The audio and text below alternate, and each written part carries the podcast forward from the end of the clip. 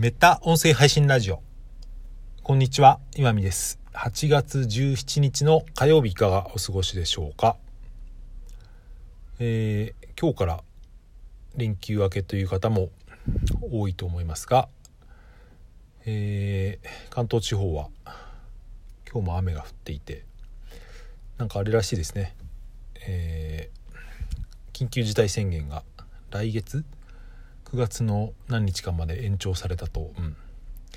まあ大体そんなもんだろうなという予想はしてましたけど、うん、やっぱりかという感じですが皆さんのところはどうでしょうか。でもまたこの天気の話で恐縮ですけど。8月のこの時期に、うん、その25度を下回るようなしかもこんな雨ばっかり降ってるのが1週間ぐらい続くって結構珍しいですよね。まあ楽は楽でいいんですけど、うん、これはこれで異常気象なのかなと思ったりとか、うん、していますが、はい、今日も短く喋る練習のつもりで話してみたいと思うんですが何についての話かというとですね一つのコンテンツとかブログとかでも、うん、作る時に何ていうか大枠から作るといいよなっていう 話なんですけど、えー、話の順番がごっちゃごちゃになりますけど僕はですねまあもともとそういうののコンテンツ作りの素人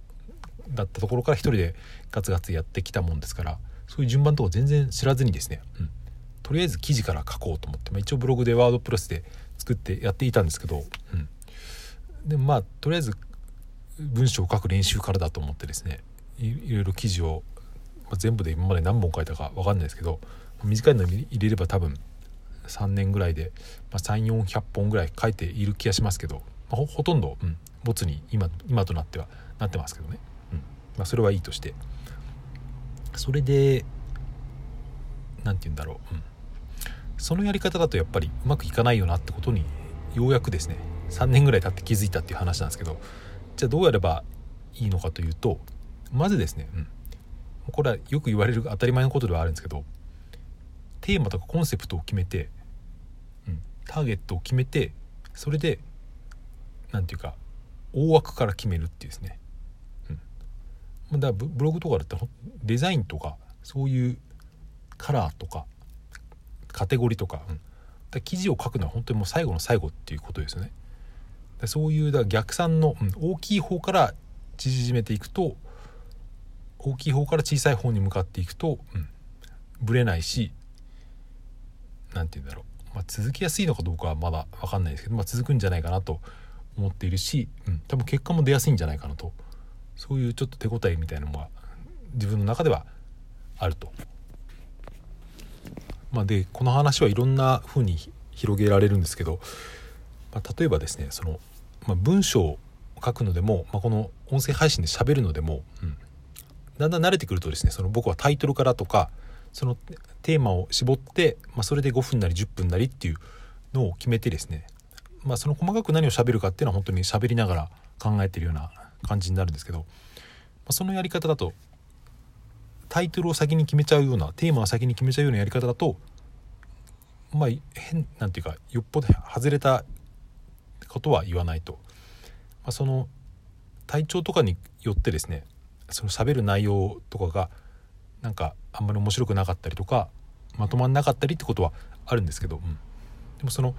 タイトルと話してる内容が合致するっていうのはまあ、うん、よっぽどのことじゃない限りおかしなことにはならないと。うん、でこれはやっぱり何回も同じことを繰り返していく上ではかなり大事なことだと思うんですよね。うん。まあ、音声配信で今更僕はもうマネタイズとか今考えてないですけどでもこうこの何て言うんでしょうね、うん、外側から考えていくっていうですね大きい方から小さい方にっていうのはやっぱり大事だなと思ってですね、うん、そういうのはよく言われてるんですけど僕はなんかですねそのやり方が自分でうまくできなかったんですよね今まで、うん、そのテーマを決めてから、うん、タイトルを決めて何て言うんでしょうね、まカテゴリーとか決めて、うん、見出しを書いてから最後に本文を書くみたいなのがなかなかできなくて、それはまなんでかなって考えると、まあ、性格的なものもあるんですけど、まあ、世間ではこう言われてるけどでもまあ実際やってみないとわからないじゃわからないじゃないかっていうなんていうかその、まあ、天の塾といえば天の塾なんですけどあ、全部自分で確かめてみたいっていう、うん、性格は結構今でもあって、まあ、これはいいところと悪いところがあるとは思うんですけど、うん、だから、うん、でも本当に短期間でうまくいく人と見てるとやっぱりその教科書をですねちゃんと真面目になぞってそこから自分なりのその個性を出していくっていう人の方が絶対に早くうまくいくんですよね。うん、これはもう何て言うか人類の真理というかもう本当に多分これは何百年も変わらないことだと思うんですけど僕はどうしてもそれがですね、うん。まあ、今でもあまりできないとは思うんですけど、まあ、それがやっと分かってきたなと。何て言うかですね逆からいっちゃうんですよね。うん、小さい方からいってあうまくいかないなってその試行錯誤して3年ぐらい経ってからあそういうことなんだってことでやっとその成功法を学ぶっていうですね、うん、僕は結構何に対してもですね、まあ、ギターとかの練習に対しても結構そういう遠回りをしてきたなと思って、うん、まあだからでもですね僕は今の今のこの実感を伴って、うん、例えば10歳とか15歳とかに戻ったとしても多分同じことをするだろうなっていう感じはあるんですよね、うん、こういうのは何ていうかもう傾向というか宿命というか、うん。ま、できればその自分の子供とかにはですね、うん、そうじゃないよってことを伝えていきたいと思うんですけど、うん。まあ、あまり説得力はないですね。親父がこんなんだと。まあいいやそれは。まあ何を言いたいのかというとですね、うん、やっぱりその何て言うんだろう、まあ、世の中にいろんな、まあ、ビジネスでも表現方法でもいろいろありますけど、うん、やっぱりそのうまくいってる人のことをですねやっぱりよく観察して何て言うんでしょうね。観察するするだけじゃなくて何ていうかそこにですねあんまり変なエゴを挟まずにとりあえずそれをなぞってみるっていう、うん、ことは大事だと思うんですよね。なんか僕みたいな変なプライドが高い人間はですねそのなぞる時になんかそこで自分の何かが消えちゃうんじゃないかみたいなですね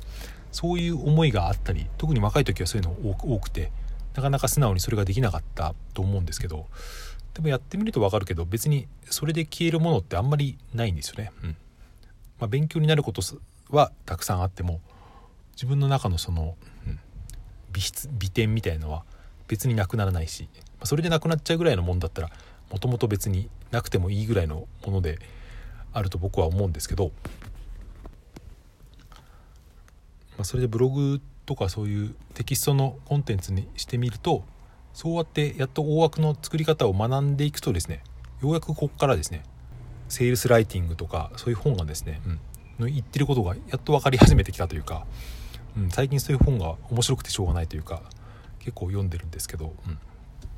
まあ、そういうことが起こったなと思って、まあ、これは、まあ、完全に自分の自己満足というか、うん、まだ別に何も結果は出てないんですけど、うんまあ、音声配信はこういうですね。